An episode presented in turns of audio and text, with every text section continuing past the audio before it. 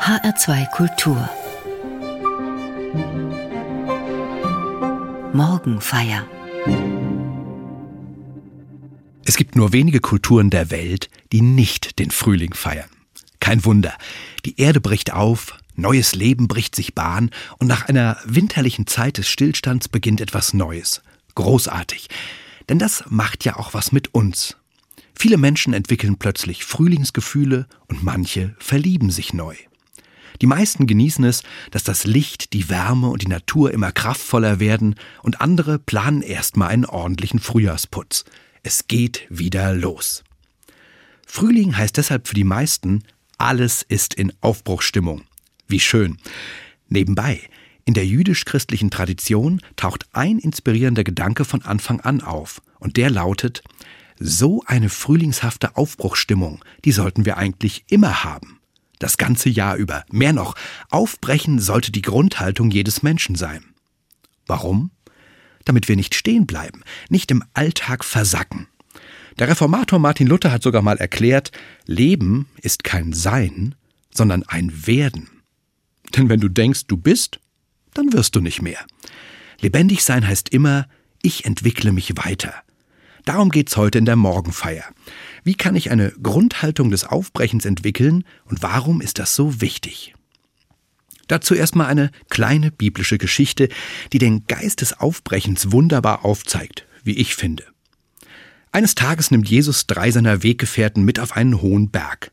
Petrus, von dem man annimmt, dass er eher raubeinig war, Jakobus, der ehrgeizig gewesen sein soll, und Johannes, der in der christlichen Kunst gerne sanft dargestellt wird. Sie gehen zu einer Art Gipfeltreffen.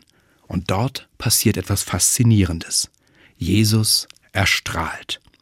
Die biblischen Erzähler sagen wörtlich, sein Gesicht strahlte wie die Sonne und seine Kleider wurden weiß wie das Licht. Irgendwie strahlt in Jesus die Gegenwart Gottes auf. Dann erscheinen auch noch zwei Persönlichkeiten aus der Geschichte Israels. Mose, dem Gott damals die zehn Gebote gegeben hat, und Elia, ein wichtiger Prophet, der den Menschen den Willen Gottes offenbart hat. Die Begleiter Jesu sind von diesem Anblick überwältigt. Klar, diese Erscheinung symbolisiert die Gegenwart Gottes.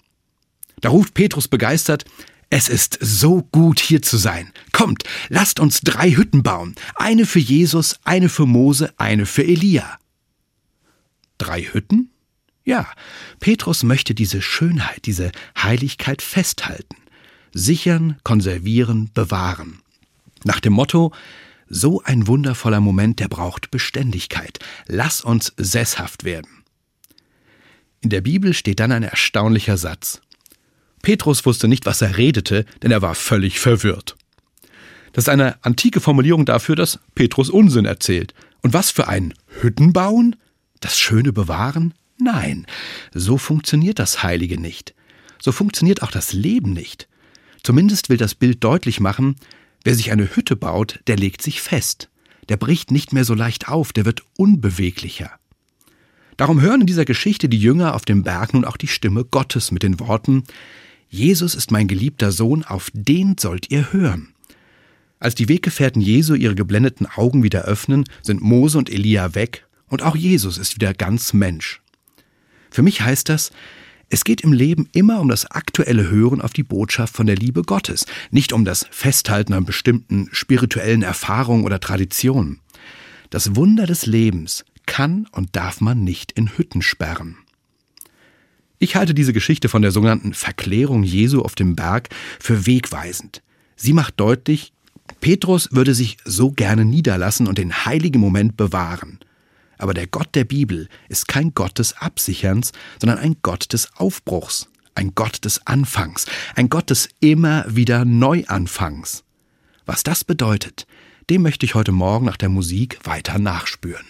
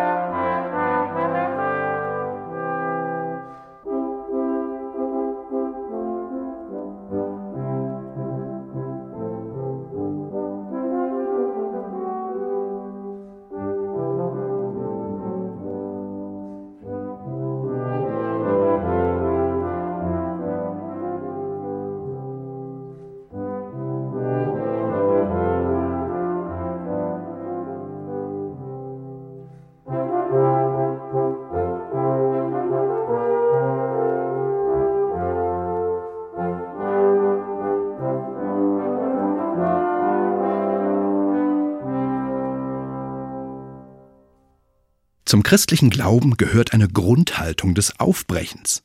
Zusammengefasst könnte ich sogar sagen, da, wo wir bereit sind, anzufangen und aufzubrechen, da sind wir lebendig. Da, wo wir stehen bleiben, geht die Lebendigkeit verloren. Und viele Sprachwissenschaftler bestätigen diese These, denn das Wort aufbrechen hat eine anregende Etymologie. In der Etymologie wird ja erforscht, wo kommt ein Wort her und was schwingt darin mit. Aufbrechen kommt von dem mittelalterlichen Wort brechan und meint vor allem zerbrechen. Diesen Wortstamm finden wir heute noch in Worten wie Bruch, Bresche, Brocken oder Brache. Die eigentliche Bedeutung von Aufbrechen entstand dann aber vermutlich von ein Lager abbrechen. Denn wer sein Lager abbricht, der bricht auf. Der macht nicht nur einen kleinen Ausflug, der kommt definitiv nicht zurück. Aufbrechen heißt deshalb immer auch, es zerbricht etwas. Beziehungsweise, wenn nichts zerbricht, dann ist es gar kein richtiger Aufbruch. Da wird sofort klar, warum die meisten Menschen eine natürliche Abwehr gegen das Aufbrechen in sich haben. Weil bei jedem echten Aufbruch etwas zurückbleibt. Weil wir beim Aufbrechen liebgewordenes hinter uns lassen müssen. Weil Vertrautes verloren geht. Und das tut weh. Manchmal sogar richtig weh.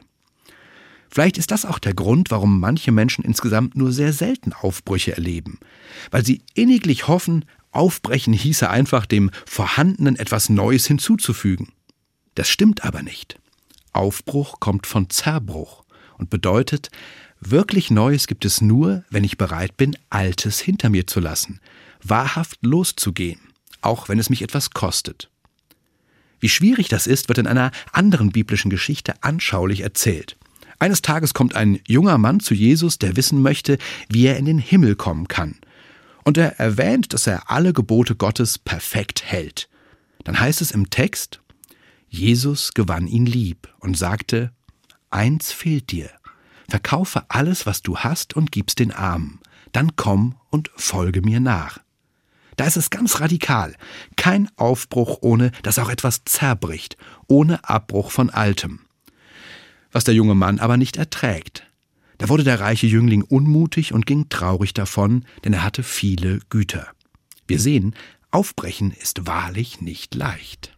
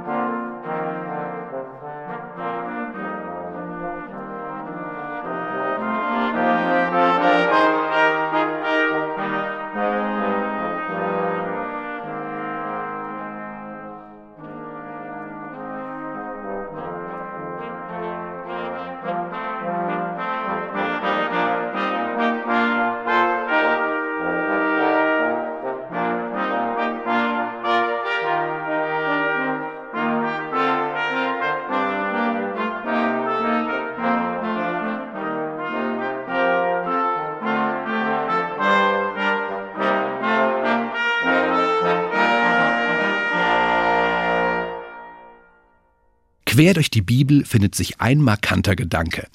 Menschen sollen bereit sein, aufzubrechen. Von den Anfängen der Geschichte Israels bis hin zu Jesus heißt es immer wieder, macht euch auf den Weg, zieht los, geht hin in alle Welt. Die Idee dahinter ist anregend.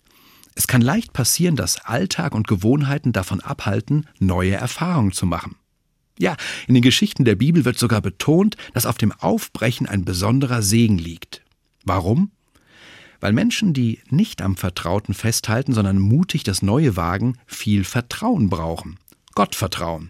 Das Vertrauen darauf, dass jenseits meiner vermeintlichen Sicherheiten unerwartete kostbare Erfahrungen auf mich warten.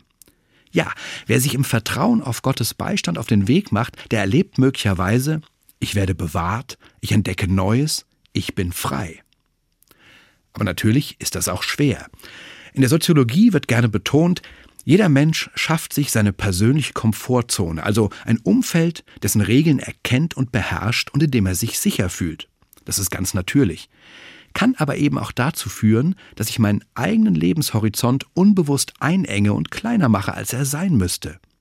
Aufbrechen heißt aus dieser Perspektive, ich wage es immer wieder mal, meine persönliche Komfortzone hinter mir zu lassen, was natürlich ein Risiko mit sich bringt und sich ziemlich unangenehm anfühlen kann, und prüfe, ob das Leben nicht noch einige gute Überraschungen für mich bereithält. Wobei das manchmal auch scheinbar kleine Perspektivwechsel sein können. Ein Bekannter hat zum Beispiel vor einiger Zeit mit Reitunterricht angefangen. Ziemlich plötzlich, obwohl er vorher noch nie auf einem Pferd gesessen hatte. Und dieser verrückte Entschluss, so sagt er, hat sein Leben verändert, ihm eine ganz neue Lebensqualität geschenkt. Inzwischen ist er fast jeden Tag im Stall und erlebt den Kontakt zu diesem Tier als ganz innig und bereichernd. Ja, der Kontakt zu dem Pferd hat für ihn etwas Meditatives. Er fühlt sich auf einmal mit der Natur und mit sich selbst viel enger verbunden. Vor allem aber erlebt er diese Erfahrung als eine Lebensperspektive, von der er gar nicht wusste, dass er sie vermisst hat, die er aber jetzt nie mehr missen wollte. Ich bin kein Pferdenah, doch solche Erfahrungen kenne ich auch. Fast immer, wenn ich den Mut aufgebracht habe, mich außerhalb meiner üblichen Komfortzone zu bewegen oder wenn mich irgendwelche Umstände dazu gezwungen haben, dann hat sich das oft nach kurzer Zeit als unglaublich bereichernd entpuppt. Darum geht's beim Aufbrechen.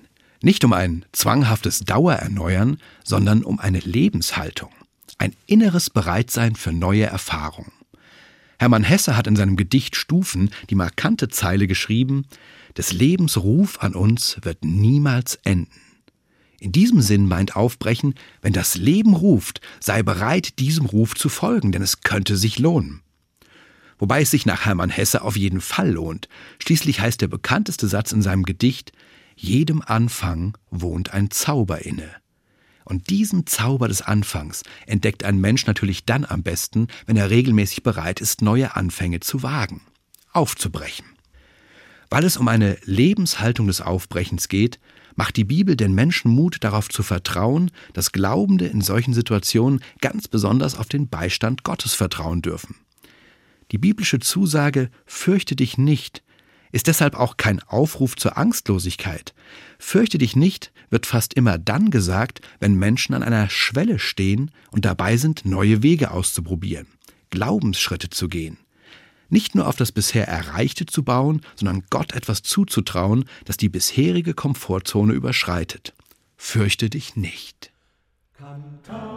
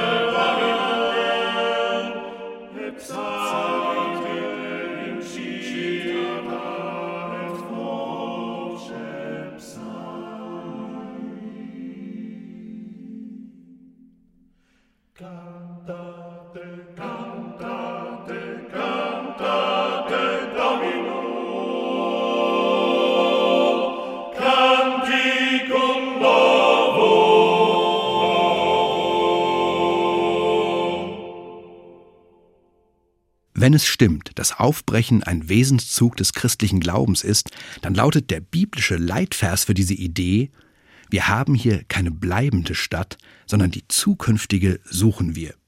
Das steht im Hebräerbrief im Neuen Testament. Wir haben hier keine bleibende Stadt, sondern die zukünftige suchen wir. Nicht das Bleiben ist die Devise eines Glaubenden, sondern das Suchen. Nicht das Vorhandene soll sie oder ihn bestimmen, sondern das Zukünftige weil Gott die Menschen ja auch einlädt, an der Zukunft mitzubauen, die Welt liebevoll zu verändern. Die Bibel verbindet oft den persönlichen Aufbruch mit einer Einladung, einen gesellschaftlichen Aufbruch mitzugestalten. Dieser Gedanke ist erstmal eine große Herausforderung, denn ein Aufbrechender darf eigentlich nicht zufrieden sein. Klar, jemand, der zufrieden ist, sieht ja keinen Grund mehr, Neues zu schaffen, die Welt neu zu sehen, zu deuten und zu gestalten. Wenn etwas fertig scheint, ist kein Raum mehr für Erneuerung da. Und tatsächlich verspüren Aufbrechende oftmals den Schmerz, dass die Welt nicht oder zumindest noch nicht so ist, wie sie sein könnte. Und sie haben den Wunsch, dieser Welt etwas hinzuzufügen, was die so dringend braucht. Licht, Schönheit, Kraft, Liebe, Frieden, Hoffnung, Vergebung, eben die Sehnsucht nach der zukünftigen Stadt.